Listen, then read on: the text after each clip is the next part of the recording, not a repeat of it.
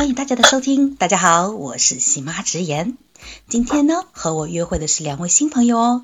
他们呢是，嗨，大家好，我是呃栗子姐。我的那个播客节目是栗子光播，很高兴在这里认识大家。哇，栗子姐，你这个名字特别好记呀！你看，你是特别喜欢栗子吗？还是说我们是正常栗子？我们东北盛产栗子，所以我就觉得，呃，叫个栗子姐，是不是大家就是更有代表性？当然，我不能代表所有的东北人，但是我能代表东北的栗子。这个是很有趣的一个点啊！我们先听一下另外一位小伙伴的声音。Hello，大家好，我是 KK。很开心能够在此刻跟大家相遇在一起，也非常感谢亲爱的喜妈的邀请，这样的话才能和大家一起去分享。我一个地道的广州人，跑到北京二十年了，然后我自己的那个小节目的名字叫做任意门。其实当时为什么会有这样的一个初衷啊？就是觉得，你看任意门嘛。啊，人生的三八一下的东西，互相吐槽的东西，随便打开一个门，然后我们就去聊一聊，有没有那种感觉被偷窥的满足感呀？所以希望大家有空也可以多多听一下，支持一下哦。哇，任意门！我其实刚一开始注意到这个名字的时候，我在想啊，你这个节目里面是讲瞬移吗？但我一听哦，原来不是。就像你刚才说的，我们是打开一道道门，这道门可能是吐槽，这道门可能是情感，就是讲深情的。哎，嗯，那大家对这道任意门啊感兴趣的，可以去听一下他们的节目。然后荔枝姐的节目呢，嗯。我其实对它里面印象非常深刻的是被爱笼罩的童年 啊！大家对他们的节目感兴趣啊，都一一的去订阅，然后呢也可以去听一下，在下方呢跟他们互动起来。不过今天我们来呢是聊一些比较开心的事儿，我想问问你们啊，如果在新年期间，你们最想听到的是什么？我最想伙伴就是夸我，夸我变漂亮了。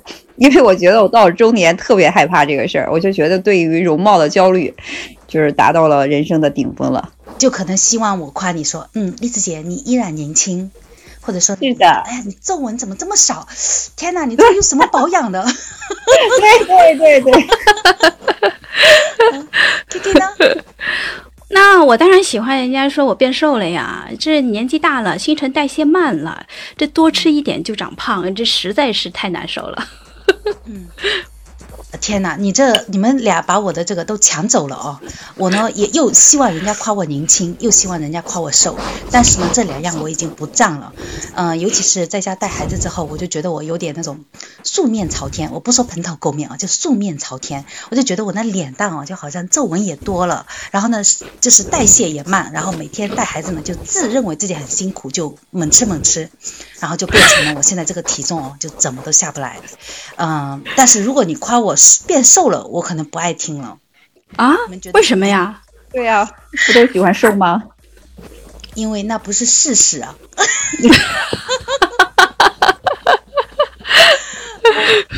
我跟你们俩讲一个好玩的点哈，就是因为我们单位就来了，就是今年来了一批新的，就是入职的小孩儿。然后说，哎呀，我们都感慨，现在的小孩都是九零后，你说啊，好年轻啊。然后我们另外一个同事，然后他还比我年纪小，嗯，年轻有什么用？他不见得比我活得长。这样一句话说出来，我觉得，哎，嗯，如果说你没抓到他那个点，你会觉得他这个不太讨喜哦。如果说尤其是我一个年轻刚入职的人来讲，嗯，你会活得比我长。但是现在九零后也不年轻了，九零后也都奔三十了。天哪，你你们都都是这么计较的吗？我们不不不，我的心态一直都是在十八。嗯，我已经听哎，因为我听节目，嗯，对。哎，我真的感觉就是说，你说，呃，我们要跟 K K 在一起聊天，因为喜妈，我之前我们就是聊过。哎，我说 K K，的话，是小女孩，我说现在这个小女孩这个年纪，哈我可能不太了解，我说是不是需要先坐下来聊聊，沟通一下，然后他们在想什么？对，而且你知道吗？就是说，尤其是我们听他的声音，觉得很年轻嘛，哦，那我就想说，我能不能跟他在一起的时候，张扬一下他的那种活力哦，嗯，然后我就特地的去听了他的一道节目，应该是一些他的自自我分享，然后他里面讲到的一些观点，然后他透露出一些小小的信息，但这个信息呢，我就不揭露了哦，啊，你们有兴趣的一定要去听一下，它里面可是藏了他的一些大秘密，嗯。是的，是的，其实我是属于那种能够忽悠别人的人。人家一听，哎，你声音怎么显得那么年，就是那么好听啊？你这应该不大吧？就像那天我跟我妈去弄假牙，那个护那个医生跟我看了我一眼，就说，然后跟我妈说，呀，你家闺女多年轻啊！然后我们家老太太可可老实了，直接跟人家说什么呀？我们家闺女都四十多了，哎呦！天哪，你你等一下啊！我不是说了吗？这些是大秘密，咱们藏着，你不要。哎呀，说了嘴了，说，剪掉，剪掉，这个必须剪掉啊！这个声音啊，我一听的时候就特别甜美。然后你看，像呃，又是任意门，任意门的话，我就觉得是一个漫画哦，动画类的。然后他应该是很年轻的心态，然后想要那种。口袋里掏出很多东西，然后变变变，我们去瞬移吧，然后到哪里去，然后去哪里游玩呐什么的。是是是，也是这样子的，这也是我的想法。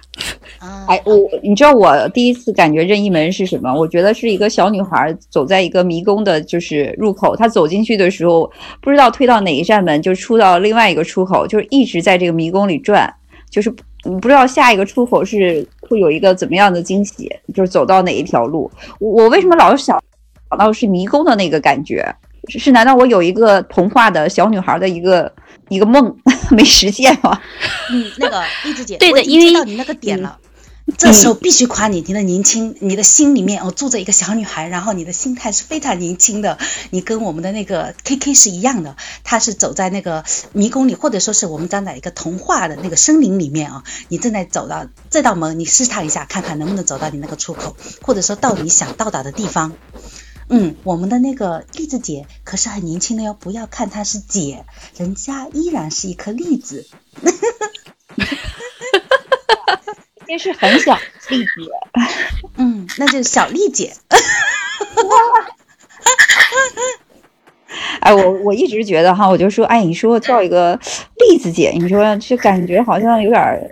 大哈，你说会不会让人觉得你就是？后来我发现我在这个这个圈里哈，称声姐其实还是呃可以可以的，因为很多人小孩都是比我小的。可以的，可以的，我们都是小姐姐。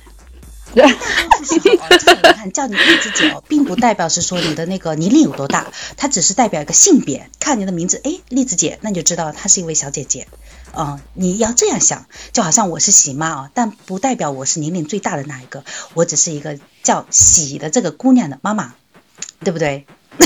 对对对，其实这就是一个代号而已，没事儿。啊，我我我就妈的这个就是思考的这个角度跟着智慧，我有时候就是总是很直白直接，因为我们班有一个就是年纪特别大的一个姥姥，她真的就是叫天赋姥姥，她真是有七十多岁。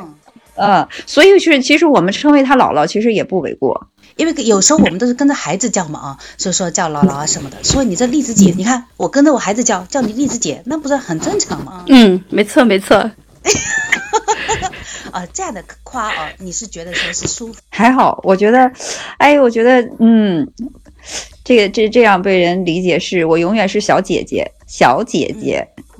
对呀，就是小姐姐呀，嗯。所以说这种语言很奇妙啊，像以前的话我们都叫美女，但后来发现美女这个称呼并不是我们心底里最想要的。然后你看变成现在说的那个小姐姐，可能是因为我们真的到了一种程度，希望被人认为你是一个小的，不管是说年龄上还是说心态上啊，就希望是觉得说那个小姐姐这个称呼，我觉得我很能接受。但是如果你今天叫我大婶，我就不乐意了，你说对不对？对，我觉得叫我阿姨，我也不乐意了，都已经。对对对 对，就那个姨哦，婶，嗯，然后这种，嗯，对，不太美妙。那你看啊，其实我们每个人心底里都是希望被人认可的。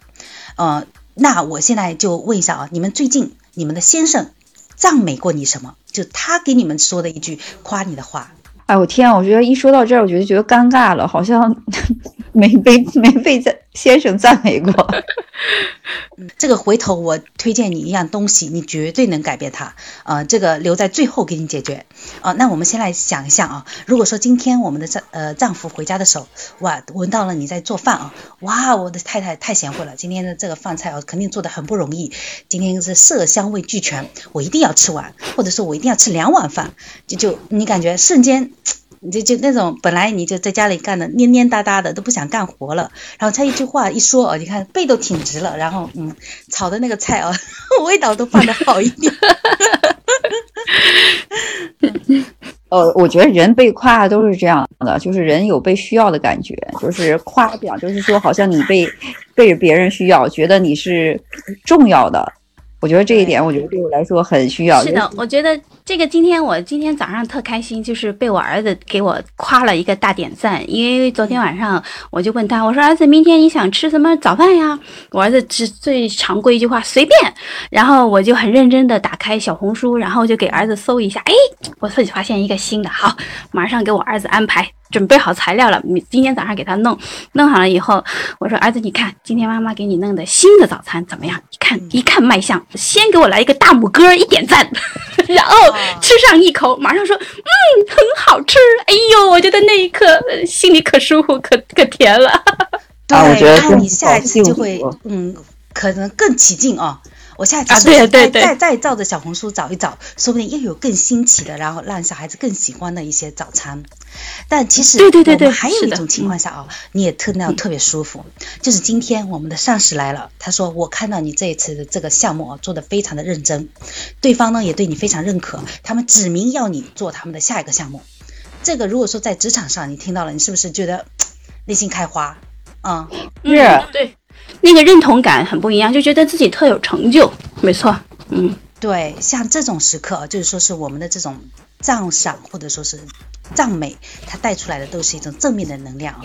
然后前几天呢，我就刚好听到了，我是在喜马拉雅里面在听那个呃热点啊什么的，然后就听到一个节目就在说，说一个男子呢想自尽，但是呢他误入了一个夸夸群，因为那些浮夸的赞美呢，他决定 先不死了。好有趣，因为他们那个进入那个夸夸群里面，他就直接夸你哦，他就一张好，就是说你很普通的照片放上去，他就夸你，哇，天哪，你这个就是那个呃上海的吴彦祖啊，你这个就是东北的那个栗子姐哦。